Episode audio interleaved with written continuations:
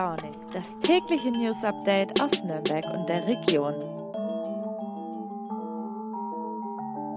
Guten Morgen, liebe Leute, und herzlich willkommen zu Früh und Launig an diesem Mittwoch, den 5. Januar. Kennt ihr diese Tage, an denen alles so ein bisschen zäh ist, man sich auch nach der dritten Tasse Kaffee nicht ganz wach fühlt und irgendwann abends fragt, was ist heute eigentlich passiert? Ein bisschen ging es tatsächlich mir gestern so. Nachrichten sind ja meist ein sehr schnelllebiges Geschäft, wo manchmal unglaublich viele Infos auf einen einprasseln. Aber auch bei uns im Verlag gibt es manchmal Tage, an denen einfach wenig Neues kommt. Und besonders häufig ist das in der Zeit zwischen Weihnachten und Heilig Drei König der Fall. Deswegen nehmen wir uns heute auch die Zeit und werfen nochmal in Ruhe einen Blick auf die Corona-Proteste in Franken. In Nürnberg war die Polizei ja zuletzt in die Kritik geraten, weil sie eine unangemeldete Versammlung einfach gewähren ließ, zumindest wirkte es so. Unser Polizeireporter Alexander Brock erklärt nun, welche Taktiken der Polizei dahinter stecken und warum diese nicht in allen Städten gleich angewandt werden. Außerdem sprechen wir über ein eher trauriges Jubiläum. Tausend Tage setzte Wikileaks-Gründer Julian Assange nun bereits in Haft ohne ein Urteil. Und zuletzt verrate ich euch noch, was im Jahr 2022 so alles passiert. Also vielleicht nicht alles, alles, aber ein paar Vorhersagen habe ich dann doch für euch.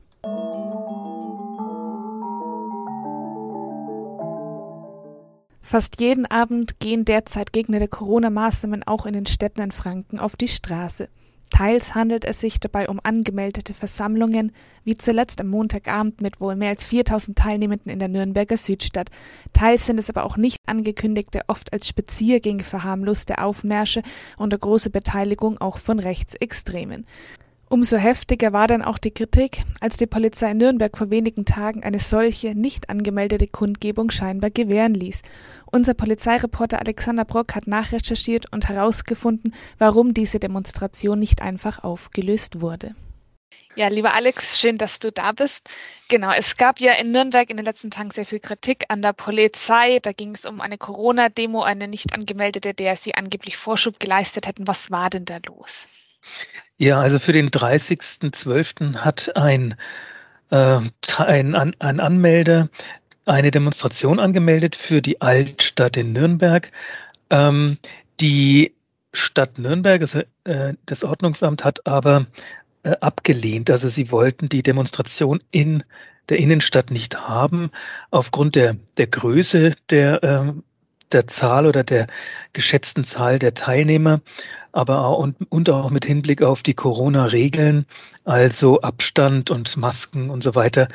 Und insofern hat die Stadt Nürnberg einen Alternativort angeboten. Der Anmelder aber hat das ausgeschlagen und hat die äh, Veranstaltung oder die Versammlung abgesagt und das eben auch in den sozialen Netzwerken entsprechend ähm, ja gepostet.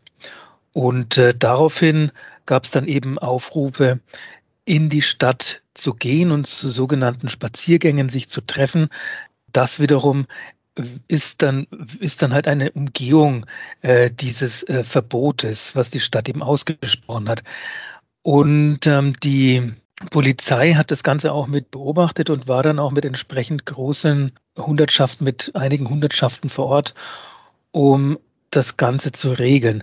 Jetzt ist es so, dass die Polizei, und da beginnt jetzt der Vorwurf der Kritiker, äh, die Versammlung zugelassen hat und unter Auflagen erlaubt hat, dass die, ähm, dass die Teilnehmer, es sind ungefähr 1300 gewesen, durch die Altstadt spazieren konnten. Und jetzt fragen sich die Kritiker, was das sein soll. Also warum wird, warum ähm, schreitet da die Polizei nicht ein? Warum wird nicht gehandelt wie in äh, Schweinfurt oder eben in München? Da sind solche wilden Spaziergänge in Anführungszeichen ja ähm, da ist hart dagegen vorgegangen worden seitens der Polizei. Äh, und der Hintergrund ist der, dass die äh, Stadt Schweinfurt und auch München dass die ähm, sogenannte Allgemeinverfügungen vorher erlassen hatten. Das heißt, ähm, mit so einer Allgemeinverfügung lässt sich auch so ein spontaner Spaziergang der Corona-Gegner auch unterbinden.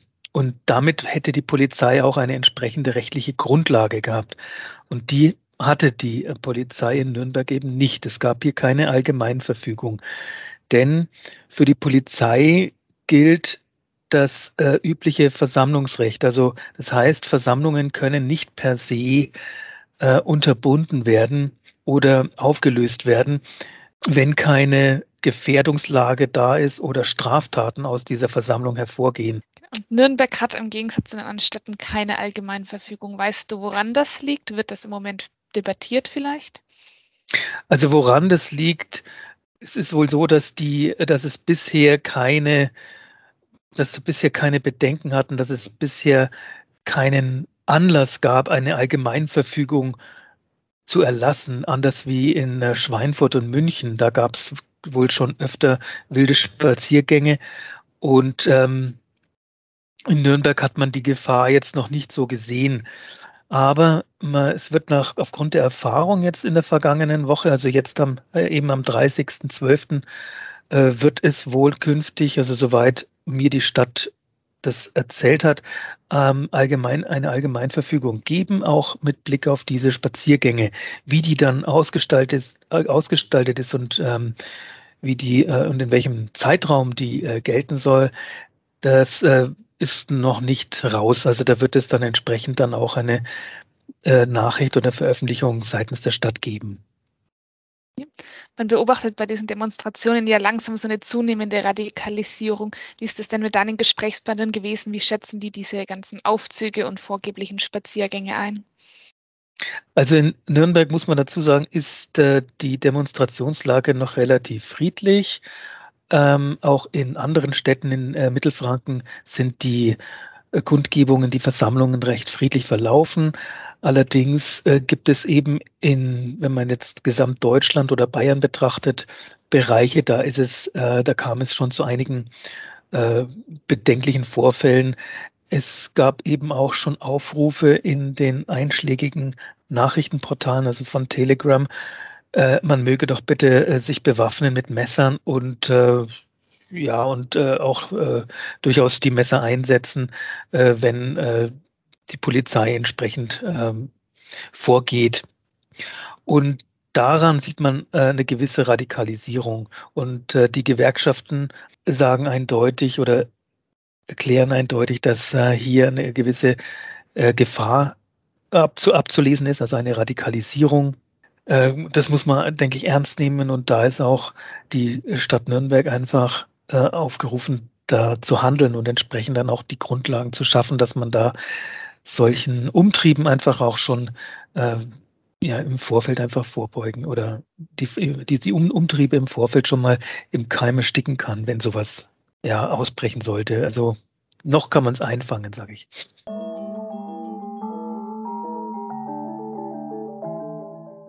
1000 Tage. Nahezu drei Jahre. So lange sitzt Wikileaks-Gründer Julian Assange nun schon in Haft, zuletzt im britischen Hochsicherheitsgefängnis Belmarsh. Nur ein Urteil gegen ihn gibt es nicht. Dabei ist es schon über zehn Jahre her, dass er im August 2010 in Konflikt mit den europäischen Justizbehörden gerät. Damals ermittelte Schweden aufgrund einer mutmaßlichen Vergewaltigung gegen ihn und er flüchtete sich in die ecuadorianische Botschaft in London. Nach sieben Jahren zog die ecuadorianische Regierung das ihm gewährte politische Asyl aber zurück und er wurde verhaftet. Ein Gericht verurteilte ihn dann zu 50 Wochen Haft aufgrund des Verstoßes gegen Kautionsauflagen. Diese Zeit ist längst abgelaufen und auch die Vergewaltigungsvorwürfe wurden aus Mangel an Beweisen 2019 fallen gelassen. In Haft sitzt der Wikileaks-Gründer aber noch immer. Warum? Die US-Justiz wirft ihm vor, gemeinsam mit der Whistleblowerin Chelsea Manning geheimes Material von US-Militäreinsätzen im Irak und in Afghanistan gestohlen und auf seiner Internetplattform veröffentlicht zu haben. Für sie ist Assange ein Spion und deshalb fordert die USA seit Jahren seine Auslieferung. Dort würde ihm bei einer Verurteilung ein Strafmaß von bis zu 175 Jahren drohen. Vor genau einem Jahr hatte dann ein Gericht in London entschieden, dass Assange nicht ausgeliefert werden könne. Als Grund wurden die nicht zumutbaren Haftbedingungen in den USA angegeben und dass er dann wahrscheinlich Suizid begehen würde. Doch am 10. Dezember wurde dieses Urteil von einem Berufungsgericht gekippt. Julian Assange, das ist durchaus ein umstrittener Mensch. Er gilt als streitlustig. Er wird wegen seiner Kontakte zur russischen Regierung und wegen der Veröffentlichung von gehackten Mails der Demokratischen Partei im US-Wahlkampf 2016 kritisiert.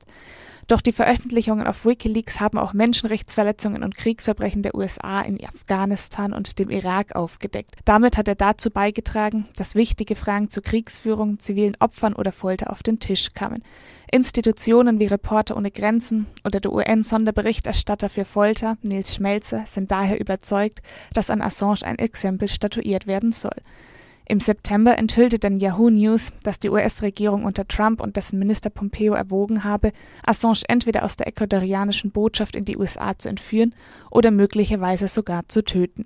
Diese Pläne wurden letztlich zurückgestellt, um ein Gerichtsverfahren gegen ihn nicht zu gefährden.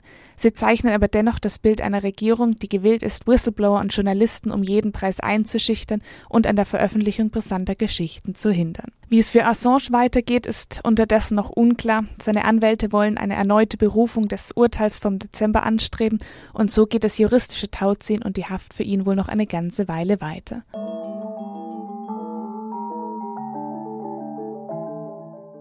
Das neue Jahr ist noch keine fünf Tage alt und für Prognosen über den Verlauf von 2022 ist es vielleicht noch ein bisschen zu früh. Aber zumindest ein paar Momente stehen jetzt schon fest. So kann man seit gestern beispielsweise vorhersagen, dass Frank-Walter Steinmeier wohl auch nach der Wahl im März weiter Bundespräsident sein wird.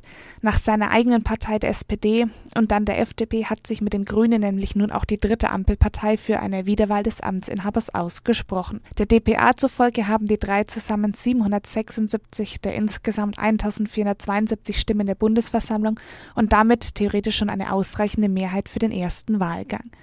Auch ein paar Jahrestage stehen übrigens an. Mein Favorit für 2022, 150 Jahre Yellowstone National Park und damit die Gründung des ersten Nationalparks der Welt und ein erster Schritt in Richtung Umweltschutz. Aber damit genug der Vorhersagen für 2022. Ich bin wieder am Ende von Früh und Launig angekommen. Morgen zum Heilig Drei Königstag dürfen wir alle nochmal ausschlafen und dann hören wir uns wieder, hoffentlich in aller Frische, am Freitag. Bis dahin macht's gut, eure Jana.